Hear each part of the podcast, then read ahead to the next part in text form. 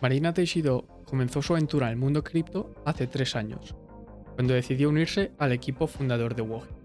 Desde entonces ha fundado múltiples empresas y ha escrito un libro sobre su experiencia como emprendedor, que acaba de publicar. En este episodio, Marina nos cuenta las ventajas y las dificultades de emprender, las lecciones más valiosas que ha aprendido como fundadora, la importancia de rodearte de gente que te inspira y mucho más. Si te interesa el mundo del emprendimiento y en particular el emprendimiento enfocado al sector cripto, no dudes en escuchar el episodio completo. Marina, bienvenida. Muchas gracias por aceptar la invitación. Desde empezar con el podcast, eh, te queremos preguntar quién es Marina y cómo es que se inicia en este mundo de la Web3. Pues, eh, gracias primero de todo por la invitación, chicos. Eh, me, me encanta un poco pasar el, tiempo aquí un poco divulgando y contando mi experiencia, así que gracias por el espacio. Me presento un poquito primero, eh, al final de... Bueno, estoy Marina, ya, ya lo sabéis, llevo a nivel de background como 10 años dedicándome al marketing, comunicación. De hecho, empecé trabajando en una agencia de comunicación en Barcelona, eh, pero lo dejé para emprender. Desde entonces, que hace ya unos añitos, pues llevo varios proyectos llevo, pues diría que unos cinco empresas seguro, proyectos eh, unos cuantos más. Y cada vez han sido más tecnológicos, más, más innovación, eh, cada vez me he ido un poco especializando hacia ahí. El primero, por ejemplo, no tiene nada que ver con Web3, era relacionado con el turismo rural, y, pero sí que tenía un poco el componente tecnológico y al final acabé en Web3 eh, un poquito por, por casualidad, porque justo acababa de salir de, de, esa startup primera y me vino a buscar un posible socio que tenía un proyecto muy interesante Web3, que, que luego si queréis profundizamos un poquito más, que fue Woji. Yo en ese entonces no tenía ni idea de Web3, no sabía, bueno, no sabía absolutamente nada, ni lo que era un activo digital, ni lo que era un NFT, ni, nada, hace ya unos años, pero me encantó, sobre todo a nivel de filosofía y a nivel un poco de, de, eso, de cambio de paradigma en general, no solo tecnológico, Así que le dije que sí, fundamos la startup y tuve que aprender un poco mientras construía y a tiempos pues vertiginosos, porque eso, estábamos ya en construcción, estábamos en producción y me tenía que poner al día. Creo que eso también me fue muy bien para, para eso, para tomármelo en serio y para poder un poco aprender desde la práctica, no solo desde la teoría. Y bueno, un poquito todo eso me ha llevado, me ha llevado hasta donde estoy ahora. ¿Y en qué año es esto? ¿En qué año decides unirte al equipo de Woji? Yo creo que hace unos tres años o así. Tres años. O sea que empiezas relativamente pronto, ¿no? En una industria que se está desarrollando súper joven y, cómo es que decides, entiendo que como comentas, no es más por el tema filosofía, pero cómo es que decides dar esa, ese salto, ¿no? Porque al final Web3 siendo un mundo tan joven, eh, prometedor, pero a la vez tan incierto, ¿no? ¿Por qué decides dar, dar esa, ese salto o tomar esa apuesta? Yo creo que por, por, eso que decíamos, a mí lo que me mueve al final es la innovación, hacer cosas nuevas, me llama mucho la atención eh, todo lo que sea nuevo, todo lo que sea un poco inexplorado, tengo, tengo esa faceta y Web3 me gustó por eso, porque para que os hagáis una idea, aunque pueda parecer que hace poco, hace eso, dos, tres años, hay personas que llevan más en la industria, que llevan 10 y que, saben mucho más que yo, pero para que os hagáis una idea, entonces no había tanto contenido o tanto recurso como había ahora. Y yo recuerdo que donde más aprendía era en un, bar de Barcelona, que hacían todos los jueves una sesión de criptobar dentro de, un bar y, allí nos reuníamos todos los frikis eh, de Web3 y había gente muy potente y es donde, donde más he aprendido al final de, de, otras personas y, y, de, y, de, esa comunidad. Y en Wogi, cuando te, cuando te unes al equipo, ¿qué, ¿qué hacíais? ¿En qué consistía la empresa? Pues era un poco parecido a Colmella, lo que tengo ahora, pero en vez de, para, en vez de un programa de fidelización para empleados basado en Web3, era un programa de fidelización para clientes. Parecido, era, la idea era un poco descentralizar un poquito más los programas de fidelización típicos de puntos o de recompensas que tienen las marcas y llevarlos un poco más hacia Web3 con activos digitales personalizados de la marca. Estábamos sobre todo enfocados a NFTs y a experiencias y demás, pero era, era para clientes en este caso. Ahora entraremos en todo esto de la fidelización y sobre todo en, tu proyecto Colmella, pero antes de dar este, este salto me gustaría preguntarte por la experiencia que has tenido como, como emprendedora, ¿no? Desde que empezaste en esto de la, de la Web3, porque yo creo que hay mucha gente que le interesa este sector, eh, lo ve como lo vemos creo que todos los que estamos aquí, ¿no? Eh, lo ven como algo prometedor, algo que realmente puede puede funcionar y, que tiene grandes expectativas de futuro y quizá les gustaría emprender en este sector y tú con tu experiencia, con, los años que llevas ya emprendiendo en este sector, ¿qué consejos les darías a esta gente que tiene ganas de aprender, que tiene ganas de montar quizá una empresa en este sector? ¿Por dónde deberían empezar? Mm, pues yo creo que al final, eh, de hecho, he escrito, he escrito un libro que se llama Emprender en Web3 donde cuento mi experiencia emprendiendo y también la de más personas que, como decía, pues llevan más años que yo en la industria o están más dedicadas a corporate, no solo, no solo a nivel startup, sino que han emprendido y han construido un Web3 en más ámbitos.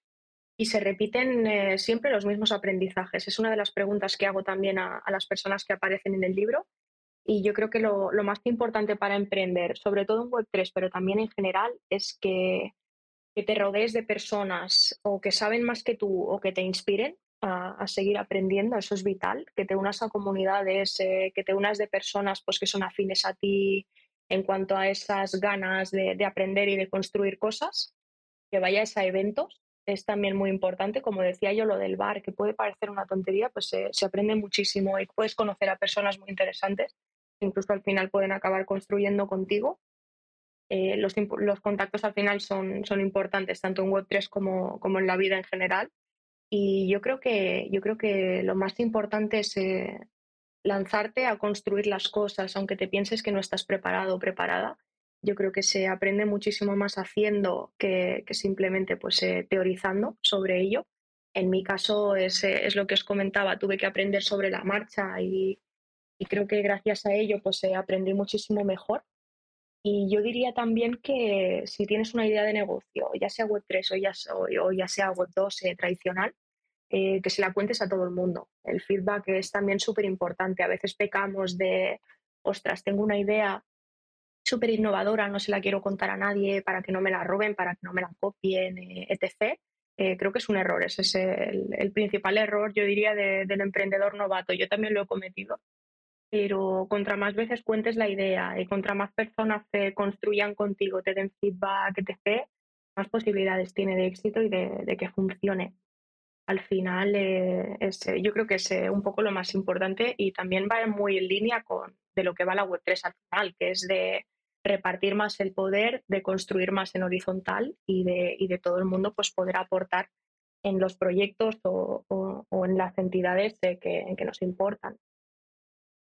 Y habiendo estado estos años trabajando en Web3 y teniendo visibilidad eh, de lo que es en general ¿no? el ecosistema de emprendimiento en España, ¿crees que hay grandes diferencias entre emprender versus emprender en particular en, en Web3? Creo que no, creo que no, y creo que se tiende a pensar que sí y, es un error.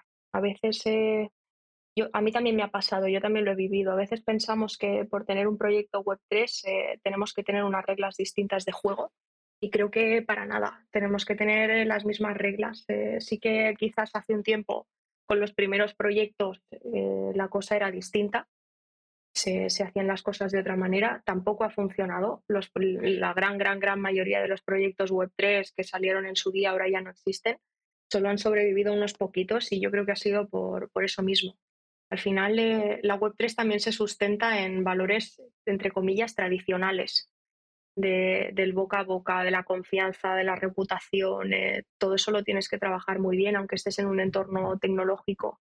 Así que yo creo que al final la, base es la misma. A nivel de mindset es distinto, como decíamos, tienes que estar pues, más abierto, no solo a nivel de innovación tecnológica, sino a, pensar distinto y a construir los proyectos, las empresas eh, de forma distinta y contando más con la participación de, de, los entes que al final eh, tienes como stakeholder alrededor. pero yo diría que por lo demás es, es lo mismo. Uno de los errores, por ejemplo, que cometí yo y que veo cometer mucho a muchos proyectos eh, hoy en día también es eh, el intentar educar a todo el mundo, por ejemplo. Yo tengo el proyecto Colmella y lo primero que hicimos fue lanzar un Colmella Academy, donde pretendíamos enseñarle a todo el mundo pues qué era la Web3, qué eran los tokens, qué eran los NFTs, qué diferencias había, fungible, no fungible, etcétera. Y vimos al final que nos dimos cuenta de que no todo el mundo quiere aprender y no todo el mundo tiene por qué aprender. De hecho, contra más sencilla se ponga la cosa a nivel de interfaz, a nivel de wallet, contra menos sepas eh, qué hay detrás a nivel técnico, muchísimo mejor a nivel de usuario. Y eso es un poco eh, uno de los principales errores que cometemos si emprendemos en Web3, que pensamos que tenemos que hacer un tutorial de cómo crearte una wallet o, enseñar al usuario y eso es, eh, ha sido uno de los principales frenos, yo creo, para la adopción ahora estamos un poco migrando hacia, hacia esto, hacia acercarnos más a la otra forma de emprender y hacia un web 2.5, digamos, eh, más que un web 3 y creo que es el, approach correcto. Y, en este camino de, emprender y emprender en web 3, ¿no crees que a día de hoy existe cierta barrera quizá o cierta reticencia a, adoptar soluciones Web3 por parte de lo que es el cliente final. Porque quizá a día de hoy, mm. o cada vez menos, ¿no? Pues con los anuncios de BlackRock, que recientemente ha anunciado el tema del ETF de Bitcoin, Fidelity con un ETF de Ethereum y demás, pues el público general eh, quizá empieza a ver con, con, con, mejores ojos, ¿no? Lo que es todo el tema de, de algo Web3, pero yo creo que la realidad es que a día de hoy existe aún ¿no? cierta reticencia entre el público general en adoptar lo que muchas veces ven como una tecnología, oye, pues, pues no sé si es fraudulenta o no sé hasta qué punto me puede beneficiar realmente.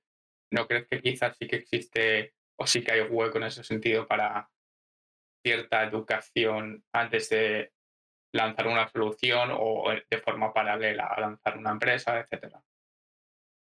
Yo creo que, que sí, y, la connotación negativa un poco que ha tomado la industria blockchain, la industria cripto, la industria Web3 nos ha hecho daño, entre comillas, porque al final eh, dices, eh, hay, hay, palabras, por ejemplo, que ya no se pueden decir porque ya tienen directamente la connotación negativa, como por ejemplo cripto o por ejemplo blockchain.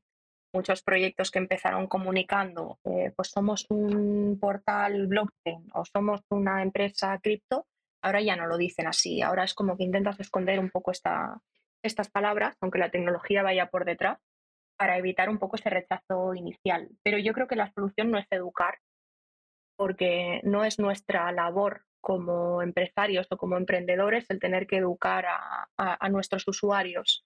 Creo que al final es eh, un poco luchar contra corriente, sobre todo como decimos, los medios de comunicación pues no ayudan, el, país en el que estamos, el, entorno general en el que estamos tampoco ayuda porque sigue siendo pues tradicional, sigue siendo centralizado en muchas ocasiones. Y creo que lo que tenemos que hacer es un poco al revés, eh, poner en valor la utilidad real de esta tecnología, de esta metodología de, trabajo, de hacer las cosas, más que la tecnología que hay por detrás sustentándolo y realmente de la tecnología pues se, puede incluso prescindir. Yo, por ejemplo, puedo hablar de mi proyecto sin decir que, hay Web3 detrás y de hecho eh, la versión que tenemos ahora mismo de la plataforma funcionando es Web2, no tiene Web3, toda la parte blockchain la tenemos como opcional simplemente y sigue funcionando igualmente a nivel de, aportación de valor al usuario. Entonces, eh, creo que es importante eso, centrarnos un poco en casos de uso en, Web3, en blockchain y blockchain, ojo, no tiene nada que ver eh, simplemente con, activos digitales o, no tiene por qué estar ligado siempre a finanzas. Hay proyectos blockchain ligados a la trazabilidad y, además beneficios que son súper interesantes, incluso de, por parte de entidades públicas y por parte de corporates que están ya en el mercado y que nadie sabe que lleva blockchain por detrás, pero la lleva.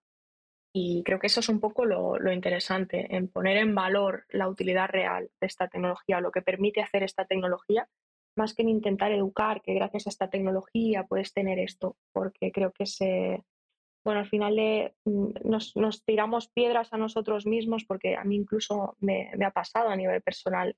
Si inviertes el esfuerzo en educar y estás también a la vez construyendo, se, se, te va el foco. Tienes que, tienes que poner el foco en realmente construir y en realmente aportar valor, y no en intentar convencer al usuario de que esto le va a aportar valor. Creo que es un poco el, error más común que estamos cometiendo ahora, yo me incluyo los, eh, los proyectos eh, blockchain, los proyectos Web3. Sí, completamente de acuerdo. O sea, yo creo que el, el mensaje, ¿no? al menos como lo he entendido yo por lo que has comentado, que al final, seas Web 2, seas Web 3 o lo que sea, como empresa tu misión es, es generar valor, ¿no? Entonces, mm. al cliente final lo que le va a importar es eso, si el problema que tiene lo solucionas o no. No le va a importar si la solución se llama Web 2 o Web 3, ¿no? Al final lo que el cliente quiere es que su problema se solucione y si da la casualidad de que se soluciona mejor con una solución basada en blockchain, pues bienvenido sea, ¿no? Pero al final eh, el enfoque debe ser en, en el problema del, del, cliente, ¿no? Entiendo que es un poco por, por dónde ibas. Sí, creo que bueno, es un poco lo que está pasando ahora con la inteligencia artificial. Ahora todos los proyectos están diciendo que usan inteligencia artificial. Muchos proyectos hacía años que ya la estaban usando, hay proyectos que la han incorporado ahora, pero como es trendy y es un poco imán para inversores, para stakeholders, eh, ahora se comunica. A lo mejor llega un momento en el que ya no interesa comunicarlo. Con Web3 creo que pasó un poco lo mismo. Hubo un momento de auge de, proyectos Web3, de inversión sobre todo en el sector, y a todo el mundo pues nos interesaba mucho potenciar toda esa parte de tecnología blockchain, de que éramos un proyecto Web3, pero creo que ahora mismo, y como está el mercado, eh, las tornas un poco como han cambiado y demás, tenemos que centrarnos de nuevo en, eso, en, el valor realmente que aportamos a la sociedad, al usuario, al cliente, ya sea empresa, ya sea usuario final. Sí, completamente de acuerdo.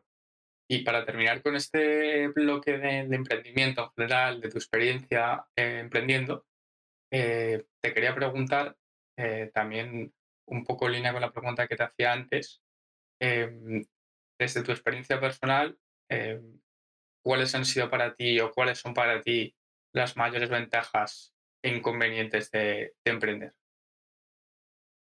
Pues yo creo que a nivel, eh, hablo ya desde mi experiencia personal, yo creo que para cada persona emprender es un viaje distinto, sí que hay puntos en común, pero para mí en, en, concreto la principal ventaja es la libertad en, en general. Eh, por ejemplo, yo antes eh, lo comparo muchísimo cuando, cuando tengo días malos, sobre todo porque emprender no es todo siempre bueno ni todo bonito. Hay días duros, hay días que dices, ostras, eh, a lo mejor no tendría que haber emprendido. Lo comparo con cuando trabajaba por cuenta ajena en una agencia tradicional de, comunicación y en cómo vivo ahora, en cómo ha cambiado mi, mi manera de vivir, no solo mi manera de trabajar. ahora vivo, por ejemplo, donde quiero, porque teletrabajo. Nosotros tenemos la oficina en, en Discord. Trabajamos desde Discord y trabajamos cada uno desde donde queremos. Nos vamos viendo de vez en cuando, pero no de manera obligatoria. Eh, tengo el horario también que quiero. Sí que tenemos más o menos un horario común para que fluya un poco el trabajo en equipo, está claro. No puede ser todo siempre en asíncrono, pero, eh, por ejemplo, eh, ahora que llega el invierno, a mí me gusta mucho pues, salir a pasear, me va muy bien a, nivel, a nivel mental pues, para, para despejarme, para, para pensar en ideas eh, y demás. Eh, ahora que viene el invierno, que se hace de noche tan pronto, a mí me gusta eh, pues, ver el sol. Si hiciera un horario tradicional de 9 a 6, no ves el sol. Si emprendes, por ejemplo, tienes la libertad de decir, ostras, voy a darme un paseo ahora, que necesito inspiración y a lo mejor son las 11 de la mañana o las 10 de la mañana. De, va, ya trabajo luego, voy a, voy a dar un paseo. O, por ejemplo, en los días libres, yo, por ejemplo, los fines de semana, si estoy inspirada y me apetece, pues trabajo. Y si algún día entre semana, por lo que sea, no me apetece, no puedo, tengo otro plan, eh, no trabajo. Por ejemplo, el, lunes por la mañana he quedado con un amigo que hace tiempo que no veía, porque vuelvo a Barcelona y no pasa absolutamente nada. No he tenido que pedir permiso a nadie porque al final te autogestionas tú. Para mí eso a nivel personal es muy importante y es un poco lo que más me compensa. Y también el... Eh, el hacer las cosas como tú crees que habría que hacerlas, que no siempre están bien, pero que así si te equivocas, te equivocas tú y aprendes tú. Eh, sí que obviamente, pues eh, si tienes socios, si tienes equipo, se toman decisiones en conjunto, pero el tener la libertad individual, pues eso, de poder equivocarte, de poder lanzar las ideas que tú tienes y demás, eh, a mí me compensa muchísimo. Pero bueno, también pensando en desventajas, eh, la, principal también pues es lo que es la contrapartida, la, la inestabilidad. Inestabilidad pues de todo tipo. Eh, primero económica, porque te puede ir bien, te puede ir mal eh, o te puede ir a épocas, pero el tema es que a nivel de, estabilidad económica, si quieres estabilidad económica emprendiendo, es imposible, sobre todo en las primeras etapas. No, no es nada lineal, no es nada, no va hacia arriba o va hacia abajo, va un poco a lo montaña rusa y tienes que saber lidiar un poco con eso y prepararte también para los momentos malos, eh, sobre todo, como decíamos, en las primeras etapas.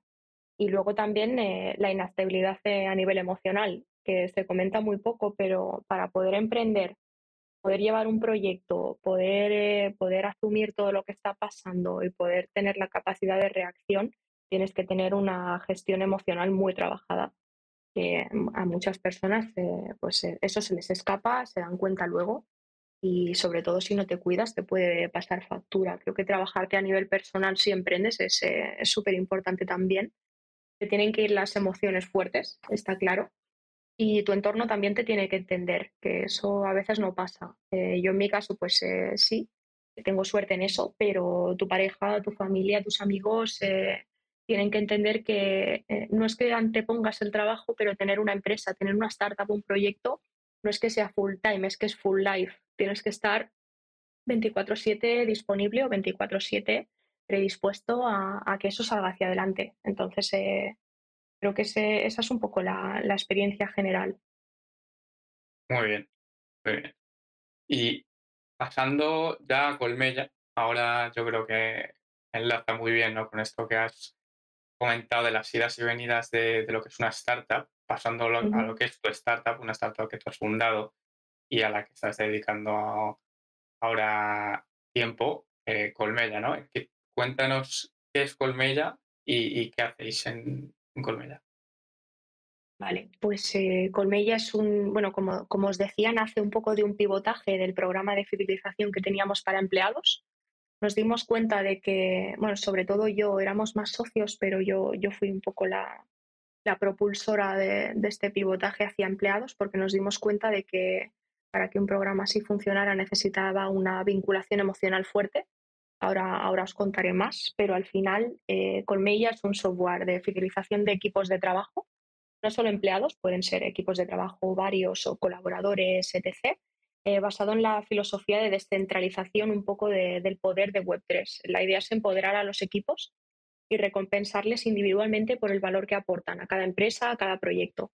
Eh, por ejemplo, para que, para que se entienda un poquito mejor, si habláramos de una empresa, cada empleado, cada empleada, pues recibe puntos, que recibe tokens por cada acción de valor realizada hacia la empresa. Por ejemplo, ya puede ser para cumpliendo objetivos individuales eh, a nivel de, rendimiento, de desempeño o incluso pues, por ayudar a sus compañeros, por dar una formación a sus compañeros o por promover los valores de la empresa. Eso un poco lo que, lo que la empresa decida se puede personalizar. Y luego pues eh, cada empresa elige, como decía, qué objetivos tiene, personaliza las acciones y qué recompensas va a ofrecer por esos puntos, por esos tokens a los empleados y personaliza también el marketplace de recompensas y así pues los empleados pueden canjear los tokens que han ido ganando por las acciones de valor eh, por estas recompensas. Eh, estos tokens, eh, como decía también, pueden ser o totalmente Web3, tokens deployados en, la blockchain, funcionando de wallet a wallet, más descentralizados, o incluso puede ser formato Web2. Prescindimos un poco pues, de, de que los tokens estén en la blockchain, simplemente funcionan como puntos dentro de la plataforma pero al final la mecánica es la misma y se puede pasar a Web3 cuando se quiera. Eso es un poco eh, lo que nos han demandado las empresas de, ostras, eh, no sé si estoy preparado del todo para emitir un token para, para ser 100% Web3, pues no pasa nada. Tú puedes usar la plataforma siendo Web2, descentralizado, está claro, pero, pero pudiendo tener las mismas ventajas, evidentemente, pues los tokens, si son blockchain, los tiene el empleado en su wallet y tiene más libertad para decidir qué hace con ellos o si tiene la recompensa en su poder también, pero bueno, este creo que es una capa intermedia que hace falta para que las empresas se sumen y sobre todo vean esto, que, repartir el poder, eh, repartir un poco el, compensar el, valor que, las personas aportan a sus empresas funciona y luego si quieren pasar a Web3 que lo puedan hacer en cualquier momento. Interesante esto, ¿no? Porque los, los programas de fidelización, eh, tradicionalmente, o al menos como yo los veo, eh, por ejemplo, Starbucks, ¿no? caso de Starbucks, eh, tú vas a Starbucks, vas acumulando puntos em, y mil empresas, ¿no? Siempre han tenido este enfoque de programa de fidelización, pero enfocado al, al cliente final.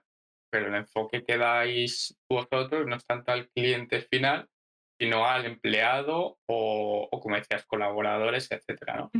¿Por qué para vosotros tiene sentido este enfoque, ¿no? El, el ofrecer estos programas de fidelización, pero dirigidos al empleado en vez de al, cliente final. ¿Qué oportunidades de, de, mercado visteis en este, en este sentido? Pues mira, de, de hecho, eh, la idea inicial era esa, como decíamos, eh, un programa de fidelización para clientes. Eh, era, era eso.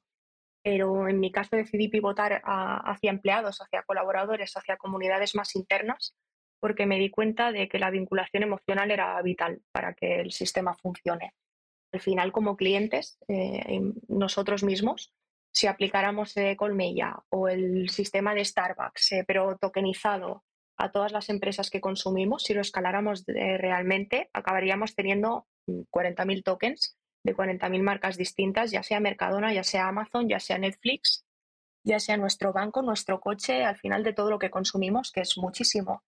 Y al final le acabarían sirviendo, yo creo, más como moneda de cambio en un mercado secundario eh, que para algo más. O incluso a lo mejor para los fans, pues sí que podría servir. Si eres fan de una marca en concreto, tiene más sentido por el tema experiencial y por, y por ganar recompensas más personalizadas y demás. Y, está bien, pero creo que lo, que lo que no conseguimos con esos programas de fidelización orientados al cliente es generar comunidad. Eh, creo, que, creo que eso se nos escapa y creo que eso es lo, importante. Al final una comunidad tiene que estar enganchada, tiene que estar vinculada al proyecto, a la marca, a la empresa, a lo que sea. Por eso me gusta más eh, la idea de que un empleado, un colaborador, eh, porque bueno, esto no va de, empresas como tal, como decíamos, puede ser una comunidad, puede ser una empresa, puede ser un proyecto, puede ser incluso un podcast. Si tenéis más de un colaborador, también se podría aplicar. La idea es que ese colaborador tenga tokens de los proyectos en los que está colaborando que por ejemplo si es una empresa tradicional, pues solo tendrá el token de su empresa. Si es un freelance, tendrá varios tokens de varias empresas con las que trabaja, pero donde ya hay una mayor vinculación. O si es mentor o es colaborador, eh, lo mismo. Pero al final, eh, lo que decíamos, tiene más vinculación porque siente que, está aportando valor más directamente. Que al final, si eres un cliente, sí que aportas valor porque le, das de comer a la empresa, pero a nivel cliente no, no, no es tan tangible. Si estás participando en la construcción de algo es más tangible. Y además a nivel de vinculación, pues eso, te importa más ese proyecto, esa empresa. Creo que es un poco coger eso, pero yendo un paso más allá. Eh, al final, yo que emprendo lo, he visto, el equipo lo es todo para, para construir algo. Es al final la comunidad más potente que tienen las empresas y a veces se nos olvida porque es un poco lo que tenemos más por la mano nos centramos en clientes, en comunidades externas y a lo mejor no, no va tanto de eso. O sí, pero, pero de otra forma. Eh, nosotros, por ejemplo, lo utilizamos en, en, Debian, en la agencia de desarrollo de software que tengo, que es una empresa pues, más tradicional. Tenemos un equipo, eh, cada uno tiene su jornada y demás, y utilizamos el sistema. Y, por ejemplo, también lo usamos, eh, bueno, lo usaremos porque esto es un, es un poco spoiler, pero estoy creando un medio de comunicación eh, orientado a tecnología y negocio, pero colaborativo, con la visión un poco Web3. Y la idea también es usar el programa aquí y que todos los colaboradores que aporten contenido, que aporten ideas, que empujen el proyecto, que vayan recibiendo tokens y esos tokens también sirvan para cosas. Creo que, creo que son modelos distintos de trabajar al final, empresa tradicional versus pues proyecto, ya sea es un medio de comunicación, un podcast, eh, un proyecto personal, eh, lo, que, lo que quieras construir en conjunto, pero que un sistema así funciona, funciona igual de bien. Y, por ejemplo, si se el caso eh, por lo que una empresa o un proyecto, una comunidad dice, pues quiero colaborar con vosotros, ¿no? Lo que ofrecéis súper interesante, pues por todas las ventajas que dices tú de fidelizar a tus empleados, tener un poco esa relación ¿no? con, con, con, tus empleados que yo creo, o colaboradores, que yo creo que a día de hoy en el mundo que vivimos de empleo es cada vez más importante. ¿Cómo sería ese proceso desde que os dicen, oye, queremos implementar esto hasta que vosotros finalmente lo, lo implementáis? Pues eh, uno, de los eh, principales retos que hemos tenido es eh, precisamente eso, hacerlo lo más sencillo posible para las empresas y para las personas usuarias para que sea muy, muy fácil. al final, como empresa, como proyecto, se contrata la licencia, se, se, suscriben a la plataforma, les damos un login, tanto de, bueno, les damos un login que, que es a nivel de usuario y luego se pueden asignar también roles de administrador, que son los que reparten los tokens y simplemente se configura la plataforma, dentro de la plataforma, eh, seleccionando qué acciones quieres premiar, lo que decíamos. Si quieres centrarte más en cultura de empresa, pues en promover valores, en ayudar a compañeros. Si quieres centrarte puramente en objetivos a nivel de desempeño, pues eso, que se cumplan los objetivos globales, objetivos individuales, se puede configurar y se configuran también las recompensas, eh, pues qué, quieres, eh, con qué quieres premiar ya puede ser, eh, por ejemplo, pues eh, tener fiesta al día de tu cumpleaños, tener más opciones de teletrabajo, tener también acceso pues a formación, a, bienestar. Un poco la empresa también lo puede elegir y lo puede configurar y listo. Sí que está mi parte de consultoría, sobre todo en, esta, en este punto. La empresa lo puede hacer por sí sola en la plataforma, pero a mí me gusta pues eh, involucrarme un poco más para asesorar que dependiendo del tipo de empresa, de proyecto, pues qué conviene más o qué puede funcionar mejor pero no, puede, no lleva más de 10 minutos o de una hora si, si, lo trabajas muy bien y lo piensas muy bien. Al final, eh, para todo lo demás, hemos creado ya un sistema que está gamificado y que está balanceado, que calcula ya cuántos tokens por acción, calcula cuántos tokens de máximo por mes, etc., para que esté todo equilibrado y, y que hace que funcione pues, en todos los casos que decíamos. Eh, es personalizado si quieres personalizarlo. Si quieres ir a saco, entre comillas, también lo puedes hacer y también funciona. Eh, para que os hagáis una idea, si fuera, por ejemplo, en el ejemplo del medio de comunicación colaborativo que decíamos, pues eh, tenemos la acción que, lo he estado haciendo hace un rato de escribir un post, de contribuir con contenido o de ser proactivo con, la organización o incluso pues de traer un colaborador referido. De ostras, me gustaría que esta persona que es súper relevante en el sector participara en el medio y, creara contenido y demás, pues también que se recompense eso.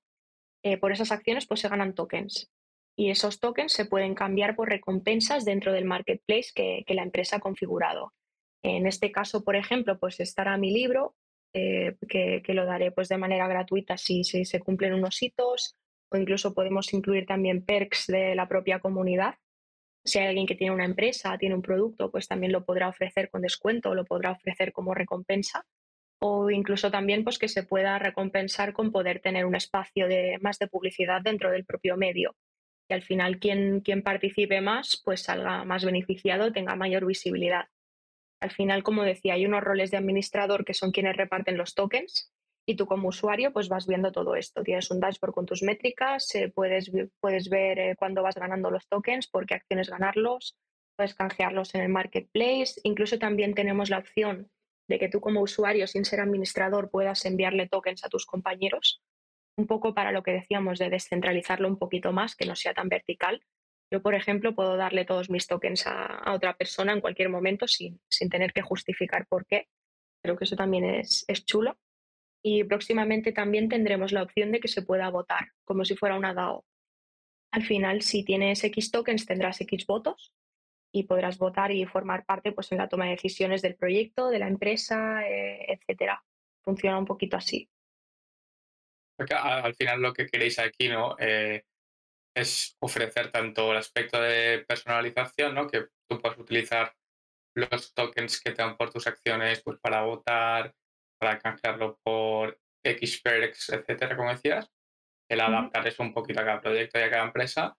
Y además también lo que creo que es importante para vosotros, ¿no? Que comentabas, es el que el proceso de desde que te dicen, oye, queremos implementar esto que simplemente sea lo más fácil eh, eh, para el cliente posible, ¿no? al final sea un proceso muy, muy ameno.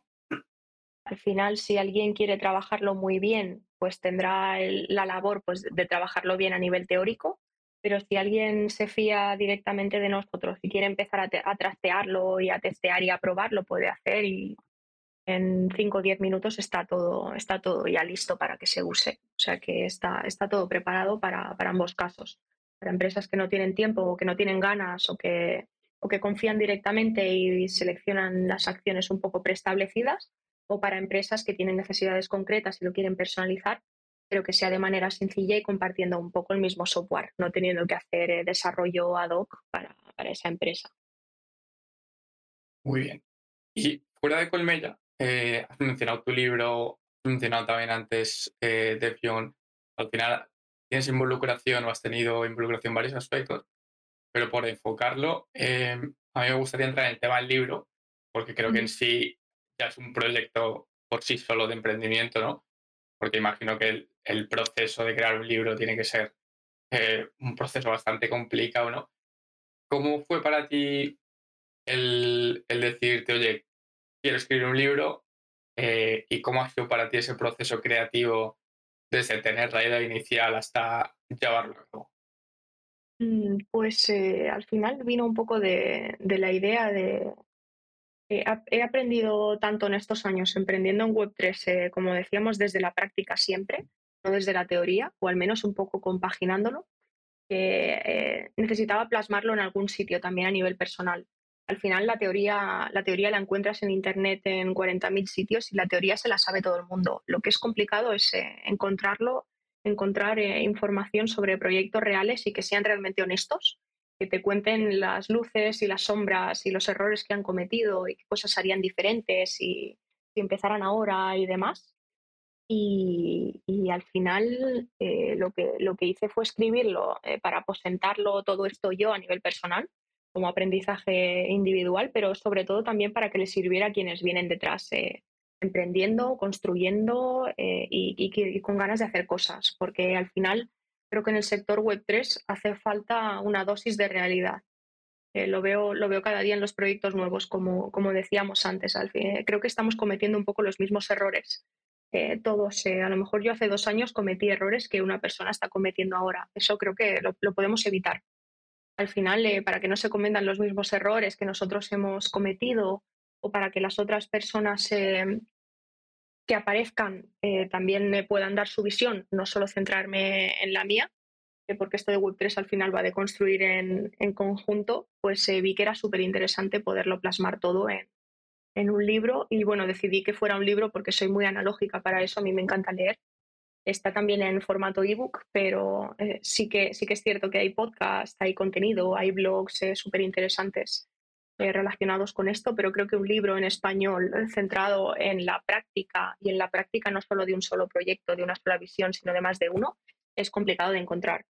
Así que y creo que es eh, súper útil si realmente las personas quieren, que quieren construir se, se lo encontraran.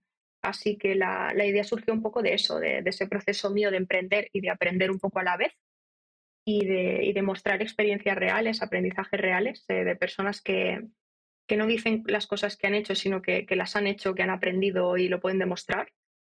Y, y al final eh, eso, pensé, pensé que para que quedara completo, eh, pues no podía contar solo mi experiencia, tenía que contar con otros perfiles complementarios, así que a nivel de proceso fue, fue divertido porque yo ya tenía mucho contenido a nivel teórico, pues de charlas que he dado, de formaciones que he dado en este tiempo y demás, o incluso pues formaciones que me hice para mí, eh, pero, pero necesitaba complementarlo con, con otras experiencias, como digo, y otros perfiles diferentes a mí, para que no fuera una, una visión unilateral y, y me dejara cosas. Así que hice una especie de mini proceso de selección eh, evidentemente pues bajo mi criterio, bajo mi criterio subjetivo. Tuve pues eh, más de 200 charlas con personas del sector y al final elegí a 11 y esas 11 pues al final son eh, personas que divulgan, personas que tienen proyectos, eh, emprenden, eh, personas que están trabajando en proyectos blockchain en corporate, que se habla menos, personas más de, de FI, de finanzas descentralizadas, que yo es un poco lo que menos domino, personas expertas en innovación, que se han metido en Web3 eh, desde otra óptica y, y ahí ha resultado un poco de, todo este mix, eh, la, Biblia, entre comillas, para emprender en Web3. Y yo creo que es un poco el recurso que a mí me hubiera gustado tener cuando empecé. Como si realmente quieres emprender y quieres tener un proyecto Web3 o incluso está especializado en Web3, pero no hace falta que, sea Web3, si tienes un proyecto de emprendimiento, vale la pena que, te lo leas, porque creo que hay allí muchísimas horas de, aprendizajes concentrados y creo que podemos, eh, sobre todo, acelerar muchísimo a nivel de adopción los proyectos y las ideas nuevas que surjan si, si se tiene todo eso en cuenta. El libro se llama Emprender en Web3, 6.432 horas de éxitos y fracasos en un libro. ¿Y dónde se puede, dónde se puede encontrar? Pues está, como, como es autopublicado, porque yo evidentemente no soy escritora, no he escrito nunca un libro, está, está en Amazon de momento. Está en Amazon autopublicado, se puede comprar, como decía, en físico y en ebook. Y, y la idea es si funciona bien y veo que tiene tirón hacer una edición más chula, pero vaya, yo creo que, para, para, ser el, primer libro que escribo estoy muy orgullosa del proceso porque además lo he hecho todo yo, la portada, la, edición. Bueno, para la edición he contado con, con, la gran ayuda de Celia, con, todo el tema de, de, editarlo para Amazon y demás, pero, pero sí, sí, es, es un proyecto, para mí a nivel personal me ha sido muy interesante porque he aprendido un montón y creo que le puede servir mucho a, quien lo tenga y a quien lo lea, así que estoy orgullosa en ese sentido. Genial, pues quien, le interese sabe que lo puede encontrar en, en, Amazon y sin hacer mucho spoiler para que la gente lo compre y lo lea. Eh, para ti, ¿cuál ha sido quizá, por si tuvieses que poner una lección eh, aprendida de estos éxitos y fracasos que mencionas? Eh, para ti, ¿cuál sería la lección número uno has aprendido de este proceso de, emprendimiento en, Web3? Pues yo creo que es un poco lo que decíamos antes al final, lo de poner el foco realmente en generar valor, no en, no en ganar dinero, no en levantar dinero, sino en generar valor real, tanto a la sociedad como, como a los clientes y en emprender con propósito. Eso eh, creo que a veces se, se, nos, se nos escapa, se nos olvida, pero creo que es súper importante no hace falta crear un proyecto de impacto social expresamente o explícitamente para, tener impacto o para que tus proyectos tengan impacto. Creo que es, que es importante que Web3 nos abre muchas puertas a nivel de globalización, descentralización, para poder hacer cosas muy chulas y que debemos centrarnos en eso, en que todo lo que construyamos lo hagamos por generar valor, por aportar valor y, por devolver un poco a, la sociedad eh, cosas buenas, aportar, eh, aportar cosas buenas y no tanto por no tanto fijándonos en la tecnología o en voy a construir primero y luego ya sí eso le doy un uso. Creo que ese es el, principal error.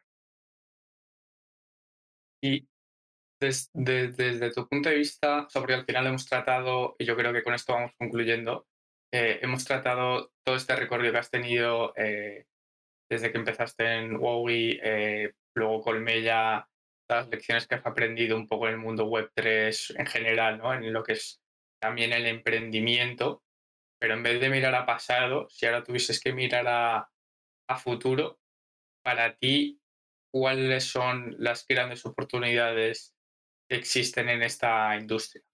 Eh, y lo puedes enfocar como quieras, a nivel España, en general en el mundo, en una región particular, ¿Dónde ves tú realmente que esta tecnología tenga lo que comentabas, ¿no? Este valor eh, adicional. Pues eh, es una pregunta complicada porque creo que al final Web3 es un sector que, y la tecnología en sí, los casos de uso en sí, es, está todo tanto por construir que creo que hemos visto un 10% del potencial que puede tener todo esto a nivel sociedad. Nos hemos centrado en los típicos casos, pues como decíamos, de finanzas, de, en los casos más obvios, pero si, si rascamos un poco más y vamos avanzando un poco más en cuanto a adopción, yo creo que, que se puede aplicar a muchos sectores y a muchas verticales y puede tener muchísimo sentido, sobre todo si, si se combina con otras tecnologías, eh, tanto emergentes como, como, actuales. Por ejemplo, lo que decíamos, eh, blockchain e inteligencia artificial, pues casan muy bien, tienen mucho sentido en conjunto. Hay que ver también el, el sentido aplicarlo porque sí, hay que ver el sentido en cada proyecto en, en concreto, pero tienes, tendría sentido aplicarlas en conjunto eh, con otras tecnologías. Eh, con, creo que, creo que es, es, es, interesante pensar en el futuro porque es, es como un lienzo en blanco. Podemos hacer eh, lo que queramos con esta tecnología. Yo creo que al final lo más importante, lo más importante que no tenemos resuelto todavía es el tema de la descentralización eh, versus la seguridad. Al final, entrar en ciberseguridad será, será muy interesante y será muy potente. Yo de eso no controlo, pero sé que es un pain ahora mismo.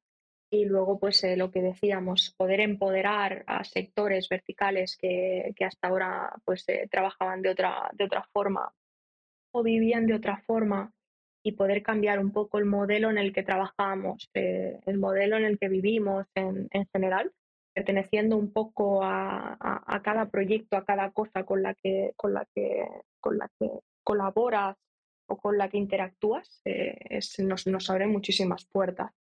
Eh, no lo sé, no lo sé, no lo sé y me parece que, es interesante no saberlo porque a, cada uno seguramente se le ocurrirá una cosa distinta y si las juntamos todas pueden, pueden salir cosas chulas. Sí, pero como dices, eh, yo también creo que al final el potencial que hay aún es, es enorme. Yo si te dije algo personalmente, creo que el tema de tokenización tiene un potencial enorme. Yo creo que cada vez más leyes financieros grandes están dando, están dando cuenta de ello, pero al final estoy totalmente de acuerdo contigo, ¿no? Que, el, que lo que se ha explorado es el 10% y lo que queda por venir es, es aún mm. muchísimo. Y puede Sí, perdona, decía que, que, sí, tienes, tienes razón. Yo estaba pensando en tokenización todo el tiempo, pero no lo, no lo he dicho. Al final eh, es así, puedes tokenizarlo todo, o prácticamente todo, todo es tokenizable. El tema es, eh, como decíamos, que tenga sentido y que aporte valor. Ahí está un poco el reto. Pero por lo demás, eh, yo creo que, tenemos eh, muchísima, muchísima vía libre para hacer cosas. Pues Marina, con esta conversación, ya si quieres cerramos. de nuevo agradecerte el tiempo y, todo, todo esto que has dedicado a explicar pues, tu experiencia emprendiendo, el proyecto de Colmella y un poco la visión que tienes tú a futuro sobre la, sobre la industria. Para quien quiera buscarlo, tu libro de nuevo, ¿no? Es Emprender en Web3, 6.432 horas de éxitos y fracasos en un libro. Y está publicado en Amazon de momento. Y nada, con esto cerramos. Marina, de nuevo, gracias por tu tiempo y espero... Gracias a vosotros. Gracias. Un placer. Que vaya muy bien.